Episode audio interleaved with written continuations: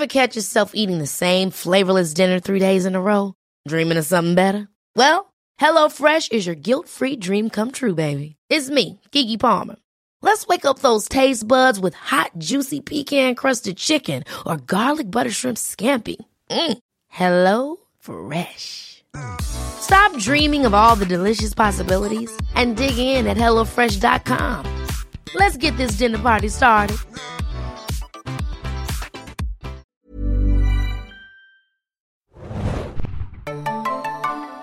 Herzlich willkommen, liebe Serienjunkies, zu einer neuen Episode des Serienjunkies Podcasts. Mein Name ist Hanne und wir sprechen heute über Fargo Staffel 5. Es ist bereits die fünfte Staffel, man kann es kaum glauben. Wir gehen nach Minnesota und ich habe den lieben Bjane im Abstandsstudio mit dabei. Moin Bjane. Hallo, na?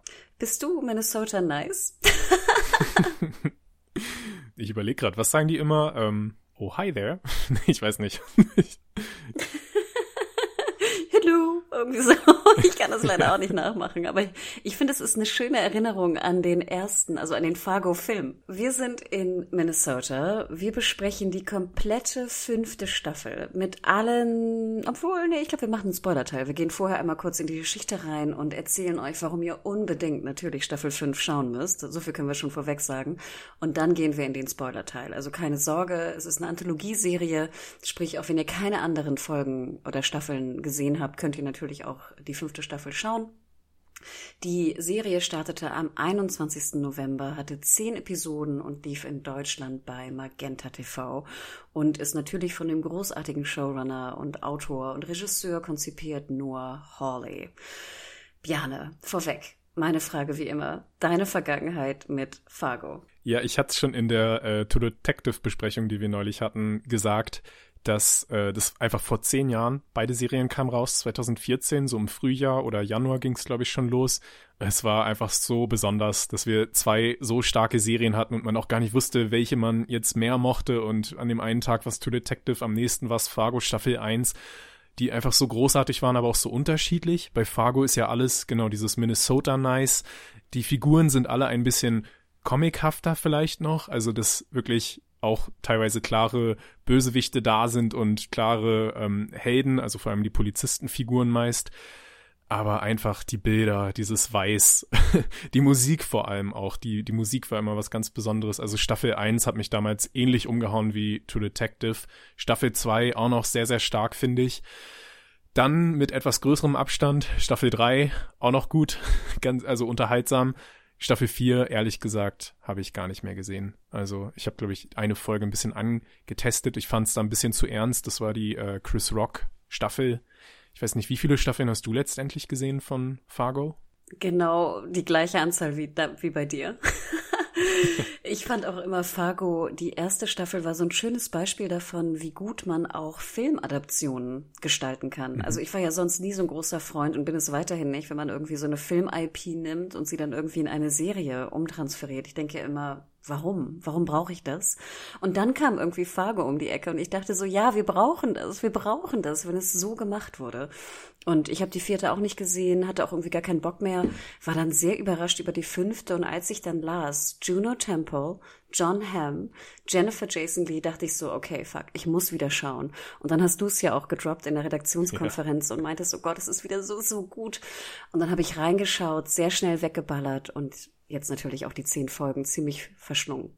Aber dann würde ich doch vorschlagen, legen wir mal los. Wo sind wir denn da? Kannst du ganz grob, wir sind noch nicht im Spoiler-Teil, irgendwie umschreiben, wo wir da eigentlich sind jetzt in Staffel 5 und was da so am Anfang passiert?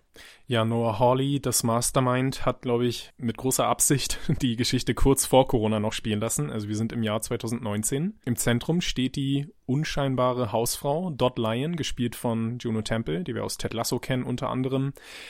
Die lebt dort ein ziemlich normales Leben bis zu einem schicksalhaften Tag, wie es so häufig bei den Fargo im Fargo-Universum ist, wo sie bei einem Elternabend einfach ausrastet. Und dann landet sie halt bei der Polizei und äh, Fingerabdrücke werden genommen.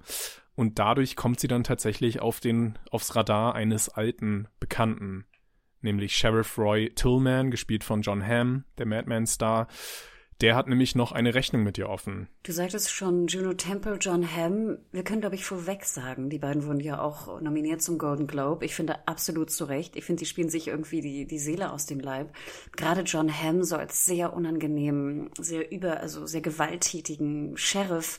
Aber auch Juno Temple. Ich war nie so der größte Fan von ihr, muss ich ganz ehrlich sagen. Und obwohl ich Ted Lasso ganz gern gesehen habe, war ich immer so ein bisschen, ach ja, ist irgendwie nicht so meine Person, die, der ich gerne folge. Hier muss ich aber sagen, gerade wie du sagst, sie ist ja so klein und so zierlich und trotzdem kaufe ich ihr alles ab und ich sehe wirklich den, den Tiger in ihr, als der sie oft beschrieben wird. Ich fand sie fantastisch. Wie ging es dir dabei?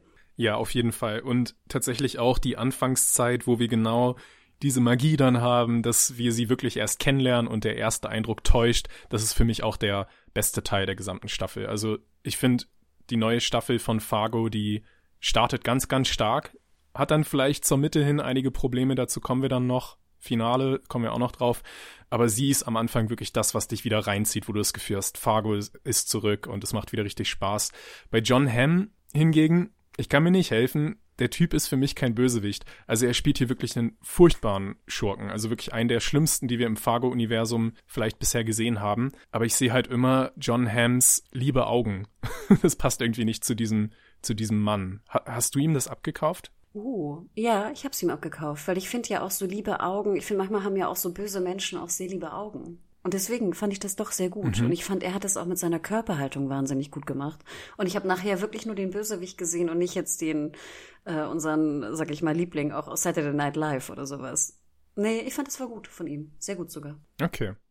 Ansonsten für mich einer der interessantesten Darsteller oder Figuren auch der Charakter von Stranger Things Star Joe Carey oder Carey, ich weiß nicht genau, wie man ihn ausspricht, der eben den Sohn von diesem Sheriff spielt, mit dem sehr schönen Namen Gator. Da muss man ja auch mal sagen, Noah Hawley, wirklich eines der Trademarks von Fargo war immer, dass er die besten Charakternamen hatte, die einfach immer so schön waren. Da haben wir auch einen anderen, der heißt Danish Graves. Das ist der Handlanger von der Figur von Jennifer Jason Lee, die spielt nämlich die superreiche Schwiegermutter von Dot, Lorraine, die irgendwie so ein bisschen so ein Joker in dem ganzen Spiel ist. Also man kann, glaube ich, schon sagen, das Katz-und-Maus-Spiel findet statt zwischen Sheriff Roy Tillman und Dot Lyon. Und die Schwiegermutter, die muss erstmal so ein bisschen schauen, auf welcher Seite sie am Ende ist, weil sie sich mit ihrer Schwiegertochter auch nicht so ganz perfekt versteht. Ja, ich muss ganz ehrlich sagen, das kann ich schon vorweg vielleicht nehmen, dass ich Gator etwas drüber fand. Also klar, du hattest es eingangs schon gesagt, dass wir ja im Fargo-Universum immer so sehr verrückte Charaktere haben, die alle irgendwie ein bisschen drüber sind oder drunter oder wie auch immer wir es beschreiben wollen. Bei Gator dachte ich aber auch so, oh, es ist mir fast ein Tick zu viel. Und wir können ja auch sagen, es gibt auch noch einen ominösen Auftragskiller oder vielleicht ist er auch was anderes. Äh, Munk ist, glaube ich, sein Name es war mir irgendwie fast zu viel. Und dann auch mit Jennifer Jason Lee, die ja auch sehr übertrieben spielt, ähm, als Lorraine, äh, gerade wenn die Szenen, wenn es hintereinander Gator, Jennifer Jason Lee und dann Munk gab, dachte ich so, okay, ich bin jetzt gerade hier in so einem Klamauk-Slapstick, in einer Slapstick-Show. Aber das ist Fargo ja auch immer ein Stück weit gewesen. Vielleicht Jennifer Jason Lee hat vielleicht ein bisschen zu viel Spaß gehabt, aber ich hatte auch genauso viel Spaß mit ihr und fand sogar ihre Szenen fast zu selten. Also sie hätte ich gern noch häufiger gesehen, vor allem auch mit ihrem Handlanger, gespielt von Dave Foley. Ich fand das so schön, wenn die beiden so richtig hier den Schnurrbart zwirbeln, dort dann böse Pläne geschmiedet haben. Wer für mich wirklich komplett drüber war, war auch dieser Ole Munch-Charakter von Sam Spruill die Art und Weise, also die Figur, was sie da am Anfang entschieden haben, wie er spricht, wie langsam er spricht, das war am Anfang vielleicht ganz mysteriös, aber wenn er dann wirklich mal längere Dialoge hatte, hätte ich am liebsten vorgespult. Das fand ich dann wirklich anstrengend. Und Gator, was mich daran fasziniert, da können wir, glaube ich, erst im Spoiler-Teil auch wirklich zukommen. Am Anfang, gebe ich dir recht, ist er auch sehr anstrengend. Ähm, wir können vorweg auch noch sagen, es ist sehr, sehr blutig und brutal. Also ihr müsst auch euren PIN eingeben bei Magenta. Ähm, ich glaube, es ist ein 18er, oder? Das weiß ich gar nicht. Hm. Ich habe es auch nicht nochmal geschaut, aber wie gesagt, denkt dran. Also Pin äh, bedarf es auf jeden Fall. Denn äh, wie auch andere, also wie die anderen Fargo-Staffeln auch, ähm, da wird mit Blut und Gore und Gewalt wird nicht äh, zimperlich umgegangen. Das stimmt. Wie fandest du die Polizistenfiguren? Die sind ja bei Fargo auch immer sehr zentral. In dem Fall haben wir die aus Never Have I Ever bekannte Richa Mujani. Die spielt den Charakter Indira Olmstead. Und wir haben den aus New Girl bekannten Lamorne Morris als Whit Farr. Wie haben dir die gefallen? Ich mochte die beiden wahnsinnig gern. Ich hatte aber wirklich das Gefühl, dass ähm, ähnlich wie du sagtest, sie so in der Mitte der Staffel vergessen wurden. und dann am Ende, finde ich, auch kein wirkliches Ende bekommen haben. So viel kann ich, glaube ich, schon vorwegnehmen. Und das fand ich wirklich schade, weil ich mochte die beiden sehr und ich hätte gerne mehr von den beiden gesehen. Und bei dir? Ja, ich finde allgemein fällt diese Staffel auf, dass diese Polizistenfiguren nicht den Stellenwert bekommen haben, den sie in der Vergangenheit hatten. Also wenn wir an Staffel 1 denken oder auch an den Film, da waren wirklich diese weiblichen Ermittlerinnen das Herz der, der ganzen Geschichte. Hier würde ich eher sagen, ist es Dot, als die Person, die normalerweise bei im Fargo-Universum auch eher diejenige ist, die auch so ein paar Schattenseiten hat. Also die, die Menschenfiguren, die sich mit irgendwelchen viel zu großen Schurken anlegen, die sind ja meist, also so der Lester nochmal in der Geschichte, die sind ja irgendwie komplex, dass sie halt sich irgendwie in eine Situation begeben, in die sie eigentlich gar nicht rein wollten und dann vielleicht auch irgendwelche Graubereiche entwickeln in ihrem Charakter und dadurch, dass Dot eigentlich die ganze Zeit über einfach nur lieb und toll und wir waren immer auf ihrer Seite, hat es vielleicht auch die Polizistenfiguren gar nicht gebraucht, die normalerweise diese Rolle erfüllen. Das fand ich ein bisschen ja ungewöhnlich und unrund. Vielleicht können wir ein kleines Kurzfazit ziehen und ich fange einfach mal an. Ich würde sagen, ich fand die fünfte Staffel sehr, sehr gut, mit den kleineren Problemen im Mittelteil und dann auch das Ende, worauf wir gleich zu sprechen kommen. Ich würde aber sagen, alleine durch den Anfang und dieses Feeling von Fargo wieder, sollte man unbedingt, wenn man da irgendwie Zugang hatte oder die erste Staffel mochte, wieder reinschauen und fand es richtig, richtig gut und bin fast ein bisschen traurig, dass es nicht in meine Top 10 besten Serien 2023 noch reingeflutscht ist. Es war aber ganz, ganz knapp davor. Wie schaut's bei dir aus? Auch ganz genau. Also der Anfang war einfach so toll, dass Fargo wieder so, so viel Spaß gemacht hat. Ähm, ich hatte auch bei jeder einzelnen Folge, selbst bei den Folgen zur Mitte der Staffel hin, die ein bisschen, ja, nicht mehr ganz so perfekt waren vielleicht, da kommen wir gleich zu, hatte ich trotzdem immer das Gefühl, oh, schon der Abspann. Das ging aber schnell. Also die Folgen waren teilweise auch recht lang und trotzdem war es anscheinend nie so langweilig, dass ich dachte, oh, jetzt könnte es aber langsam vorbei sein, außer vielleicht, wenn Ole Mo nicht irgendeinen, irgendeinen Monolog gehalten hat. Aber das hat einfach, also ja, es war einfach extrem unterhaltsam und es ist ja auch so, natürlich ist man bei Serien, die man tief im Herzen hat, die einem so wichtig sind, dann vielleicht auch noch ein bisschen kritischer. Und deshalb haben wir, glaube ich, jetzt auch noch einiges zu besprechen. Ähm, dann gehen wir in den Spoiler-Teil. Ich versuche es gar nicht erst in Minnesota-Dialekt auszusprechen. Spoiler, Spoiler, Spoiler. Wenn ihr die Staffel noch nicht gesehen habt, schautet, äh, schaltet jetzt ab und schaltet später dann wieder ein.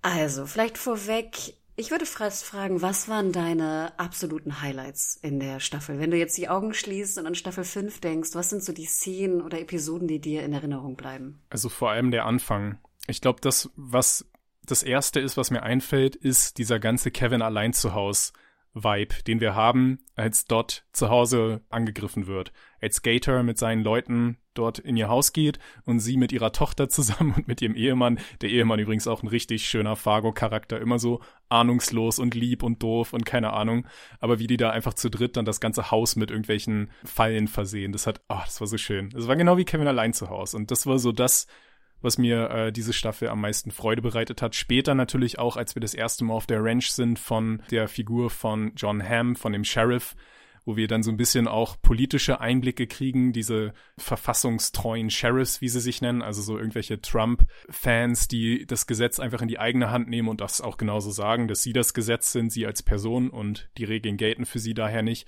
Fand ich auch sehr interessant. Vielleicht später, was die Politik angeht, auch ein bisschen übertrieben diesmal, Noah Hawley. Manches war auch sehr, sehr flach an der Kritik. Aber ja, das war für mich vor allem der Anfang, wie ich jetzt schon mehrfach betont habe. Und bei dir? ich mochte das Kevin oder wie heißt es hier, ähm, Dot, Dorothy allein zu Hause, ne? fand ich auch sehr, sehr schön. Den Mann mochte ich auch gern, gerade wenn er immer von seinen Kia-Verkäufen erzählte. Da musste ich auch sehr, sehr lachen, diesen Kia-Sprüchen als Autoverkäufer.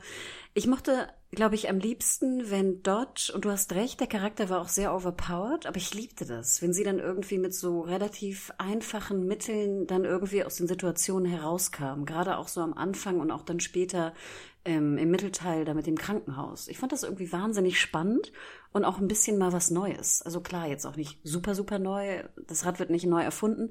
Aber ich fand es doch, ich habe es geglaubt, dass sie, die einfach wahnsinnig clever und schlau ist in sowas, das schafft, da irgendwie rauszukommen, auf die Art und Weise, wie es dargestellt wird. Und das hat mir immer wahnsinnig gut gefallen. Und da, deswegen mochte ich auch diese Episode 5, wenn Munk, und du hast absolut recht, das war sehr, sehr langsam, aber irgendwie fand ich die trotzdem toll, die Folge, halt sie so als Tiger äh, beschreibt und dann immer irgendwie sagt, der Tiger ist jetzt irgendwie hier on the loose und ich will den Tiger fangen und so. Klar, auch bisschen simpel, aber irgendwie mochte ich das. Und ich fand, es wurde dann auch am Ende gut ähm, wieder zusammengebracht mit dem Tiger. Ähm, das sind so ein bisschen, glaube ich, meine Highlights. Ich gebe dir recht, dass die Kritik ein bisschen drüber war, gerade auch dieses Fotoshooting mit den Waffen zu mhm. Weihnachten. Ich finde, das war, das war ja auch so das Creative, was wir immer sahen zur Serie. Ich fand das auch ein bisschen zu viel. Ich gebe dir aber auch recht, dass ich Jennifer Jason Lee auch mit ihrem teilweise sehr merkwürdig anmutenden Schauspiel sehr liebte, wenn sie da in diesem, in diesem Büro saß mit diesem riesigen No im Hintergrund und dann irgendwie auch sagte so, it's time to call the orange idiot it's time I get something for my money. Ne? So dieses wahnsinnige, schnoddrige als Milliardärin. Ähm, ich fand es super und ich wollte dem auch immer gerne weiter zuschauen. Du hast absolut recht. Ja, das war voll die gute Imitation. Hut ab. oh, danke. Habe ich noch nie probiert, aber ich liebe Jennifer Jason Lee. Ich denke, man kann generell sagen, wenn der Tiger on the Loose ist in der Fargo-Staffel, dann, dann war es cool. Und wenn er im Käfig saß, dann später natürlich gefangen durch Gator und durch ähm, Roy, dann wurde es immer ein bisschen schwierig. Also der Tiger im Käfig, das hat mir wenig Freude bereitet. Und ich muss auch sagen, Fargo ist ja eigentlich eine Comicserie, wie ich schon gesagt habe. Die Figuren sind alle ein Tuck zu sehr drüber, einfach auch in diesem ganzen Minnesota-Setting. Und dann, was wir so über den Sheriff erfahren haben, also was für ein Monster der wirklich ist, das fand ich fast zu düster für den eigentlichen Fargo-Fan. Also klar, Fargo war immer gewalttätig und auch blutig und so, aber das ist wirklich schon eine Art von Gewalt, vor allem natürlich in dem Fall Gewalt an Frauen, wo dann, das passt einfach nicht zu dem sonst Lustigen, was in der Serie da ist. Das fand ich irgendwie keine sehr gute Wahl. Also wenn wir uns nur auf das Politische in dem Fall beschränkt hätten, dass er einfach, weiß ich nicht, ein rechtsradikaler Nazi oder was auch immer ist, hätte mir das gereicht. Andererseits passt es natürlich zu diesem ganzen Patriarchen-Sektending, was er sich da aufgebaut hat. Aber das war mir fast. Ever catch yourself eating the same flavorless dinner three days in a row? Dreaming of something better? Well, HelloFresh is your guilt-free dream come true, baby. It's me, Kiki Palmer. Let's wake up those taste buds with hot, juicy pecan-crusted chicken or garlic butter shrimp scampi. Mm. Hello Fresh. Stop dreaming of all the delicious possibilities and dig in at HelloFresh.com. Let's get this dinner party started.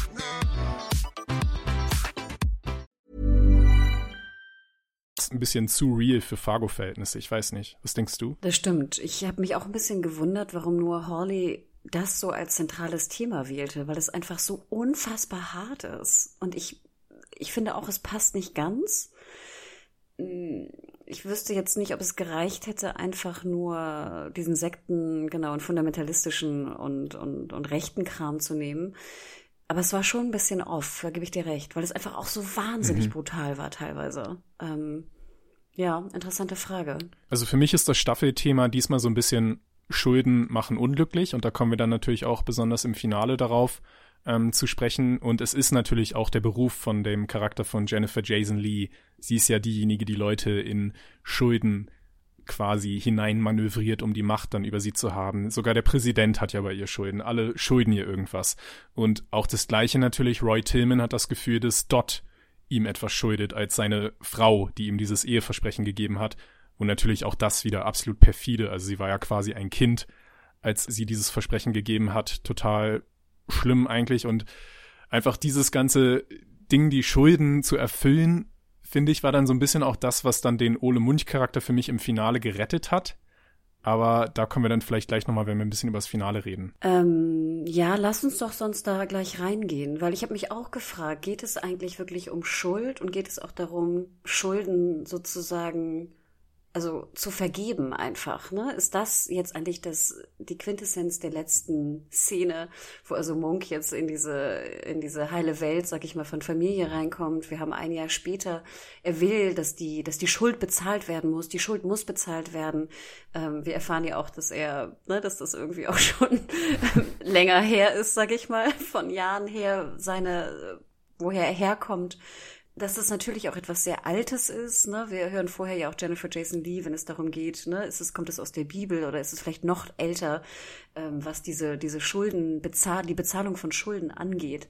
Und dass eigentlich das Vergeben das Gute ist und wo alles, wo alle Schulden getilgt werden können. Ich fand die Szene komischerweise hat bei mir funktioniert. Ich fand das eine sehr schöne Szene und ich fand auch sehr schön, dass dann eigentlich das Essen von einem Keks irgendwie, der mit Liebe gemacht war, so simpel es klingt, wo er vorher erzählt hat, was, was passiert ist mit ihm, mit den, mit den Sünden, die er essen musste und dann irgendwie, ne, so lebte, wie er lebt es ist, es holpert natürlich und ist crazy, absolut. Und dann auch ein bisschen simpel mit Liebe und Vergebung. Und trotzdem hat es bei mir funktioniert, Piana. Und ich weiß nicht genau warum, aber es hat funktioniert. Hat es bei dir funktioniert? Ich finde das sehr, sehr spannend, dass du das genauso sagst, weil das war für mich so ein bisschen das größte Wunder bei dem Finale, dass dieser Trick funktioniert hat. Genau dasselbe, weil ich dachte mir auch, oh, okay, äh, vor allem im gesamten Finale habe ich immer wieder auf die Laufzeit geschaut und gedacht so, hä? Ist immer noch 40 Minuten offen, ist doch alles vorbei. Roy ist im Gefängnis, alles passt doch und dann, ja, na gut, äh, dieser Munch ist da noch irgendwo unterwegs und dann, als man schon gemerkt hat, dort kommt nach Hause und irgendwas ist komisch, dachte ich so, oh Gott, jetzt müssen wir wieder irgendwelche äh, Monologe uns anhören. Aber es ist einfach letzten Endes das perfekte, die perfekte Art und Weise, wie man diesen comichaften Schurken besiegen kann auf Minnesota Art, nämlich mit Nettigkeit. Kill him with niceness. Und es passt einfach wieder so schön und ich finde es dadurch auch so spannend, dass man diese Figur dadurch auch wieder so ein bisschen erdet und einfach zu sehen, wie der Typ sich das erste Mal seit 500 Jahren wahrscheinlich die Hände wäscht und so, das, oh, das hat dann irgendwie erstaunlich gut funktioniert. Ich fand auch ganz interessant, ich hatte irgendwo einen Kommentar gelesen, ich habe da ja leider nicht so viel Ahnung von, du, Björne, vielleicht mehr durch deinen Podcast und zwar, dass das ja auch was sehr Religiöses an sich hat. Also dieses Reinwaschen, ne, mit den Händewaschen, dann das, das Mahl nehmen, dann sozusagen der Keks als irgendwie, ich weiß nicht, Leib Christi oder sowas. Wie gesagt, ich bin da leider sehr unwissend. Hast du diese religiösen Referenzen auch gesehen? Ja, ich meine, die religiösen Anspielungen sind ja auch bei dem Charakter Roy Tillman immer wieder da, was ja der absolute Hohn ist, dass dieses Monster denkt, er sei ein rechtschaffender Mann Gottes.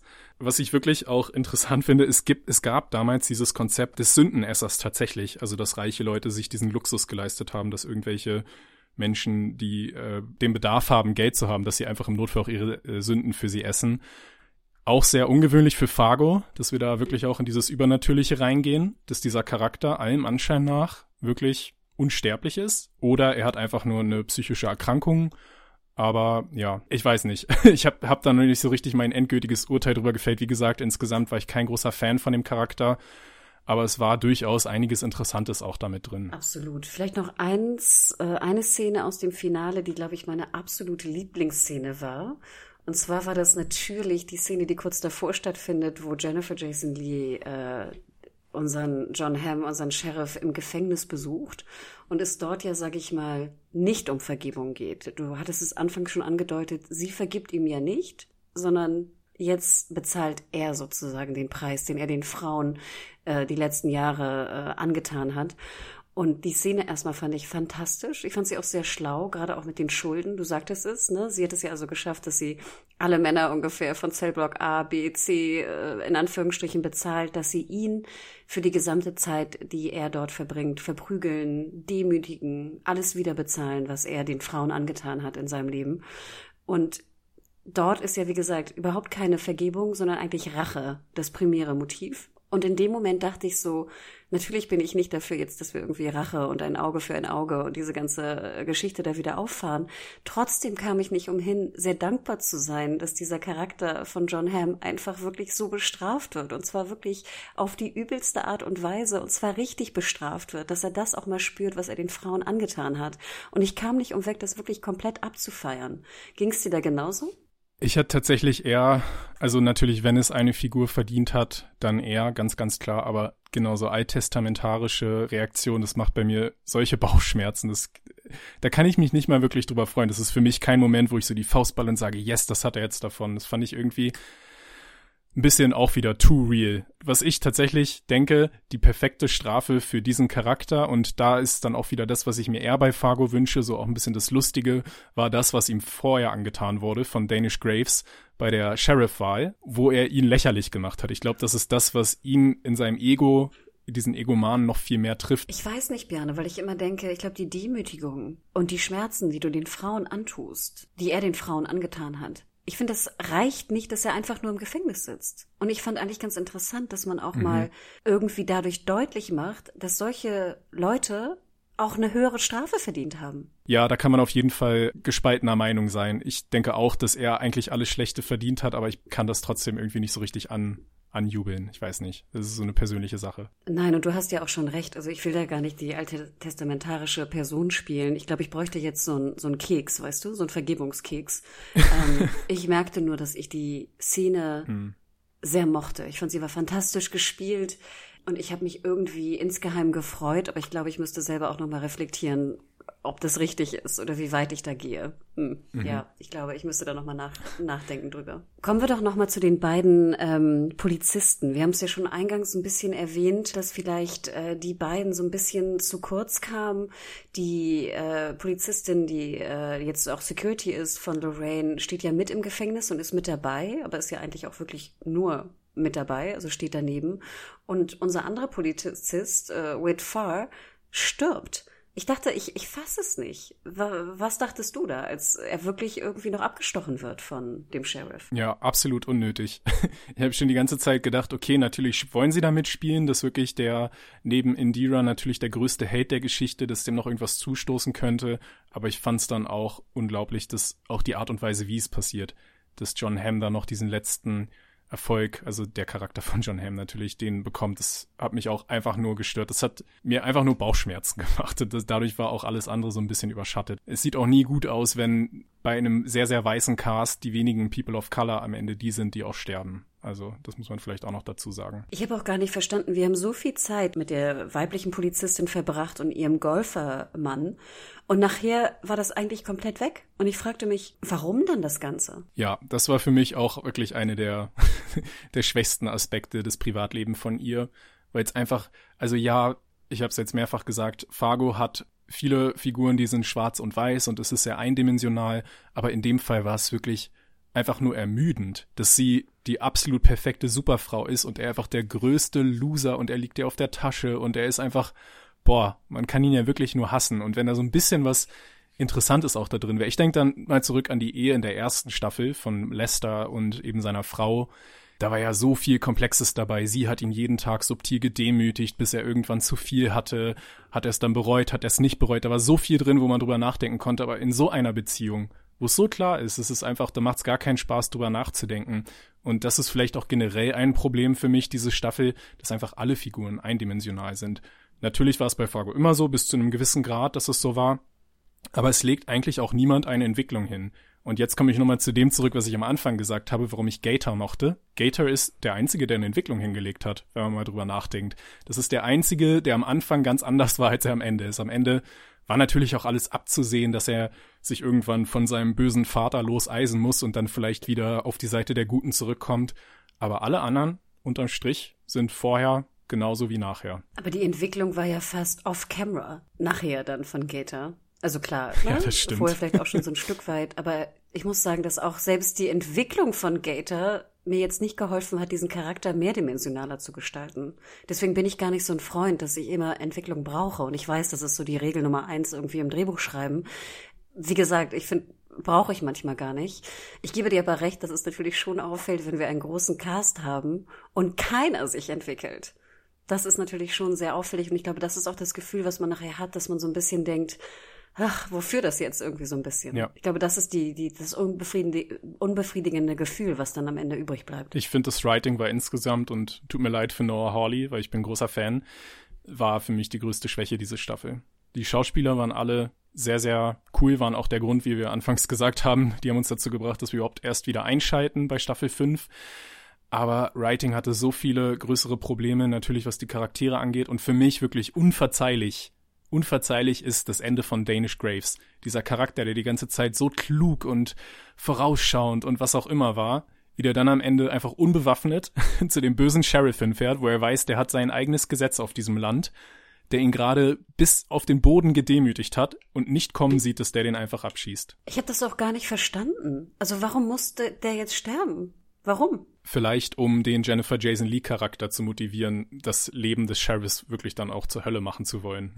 Vielleicht war das für sie sogar noch schlimmer als das, was ihrer Schwiegertochter angetan ist, weil sie da ihren, ihren, äh, ihren Assistenten verloren hat, den sie anscheinend schon sehr mochte. Aber ich finde, das hätte man noch irgendwie anders drehen können, genau wie du sagst. Es machte den Charakter einfach Danish Grey so mhm. dämlich, was er irgendwie nicht verdient hat, weil er auch so cool war, wie du schon sagst, mit der Augenklappe.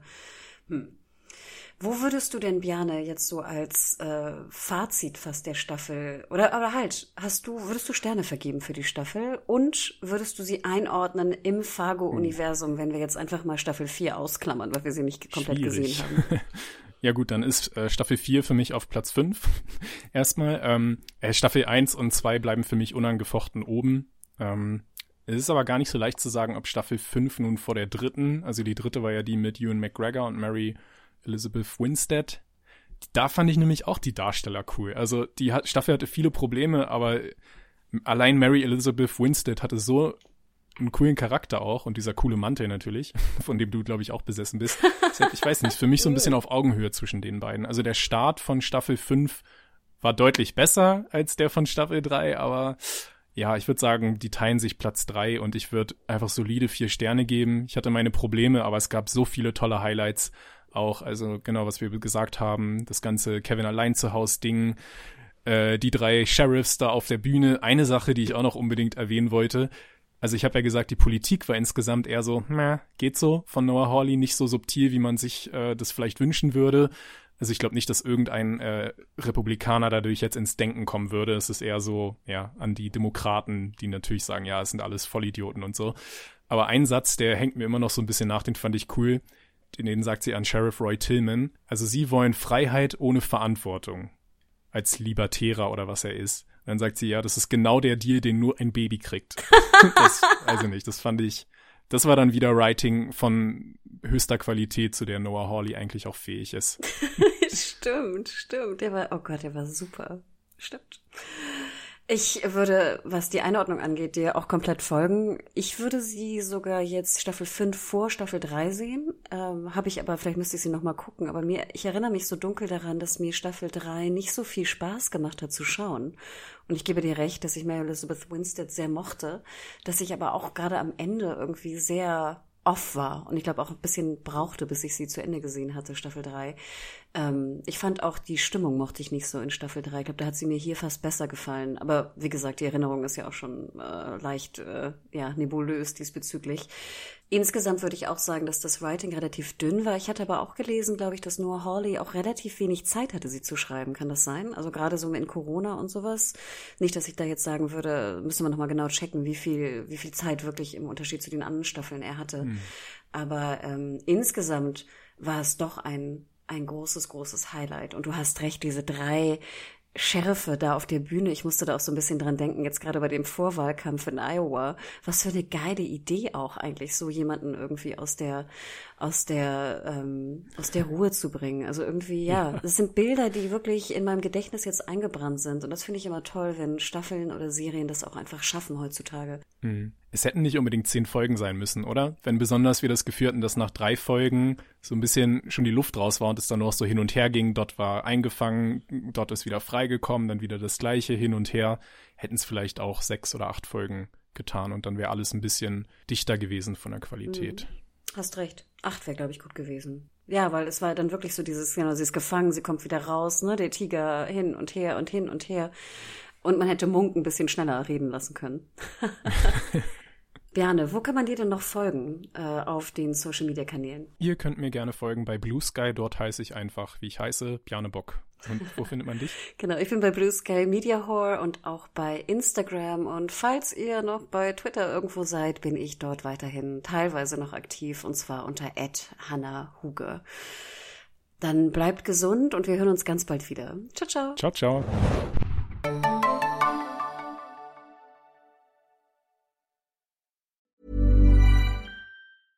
Ever catch yourself eating the same flavorless dinner three days in a row? Dreaming of something better? Well, HelloFresh is your guilt-free dream come true, baby. It's me, Kiki Palmer. Let's wake up those taste buds with hot, juicy pecan-crusted chicken or garlic butter shrimp scampi. Mm. Hello Fresh. Stop dreaming of all the delicious possibilities and dig in at HelloFresh.com. Let's get this dinner party started.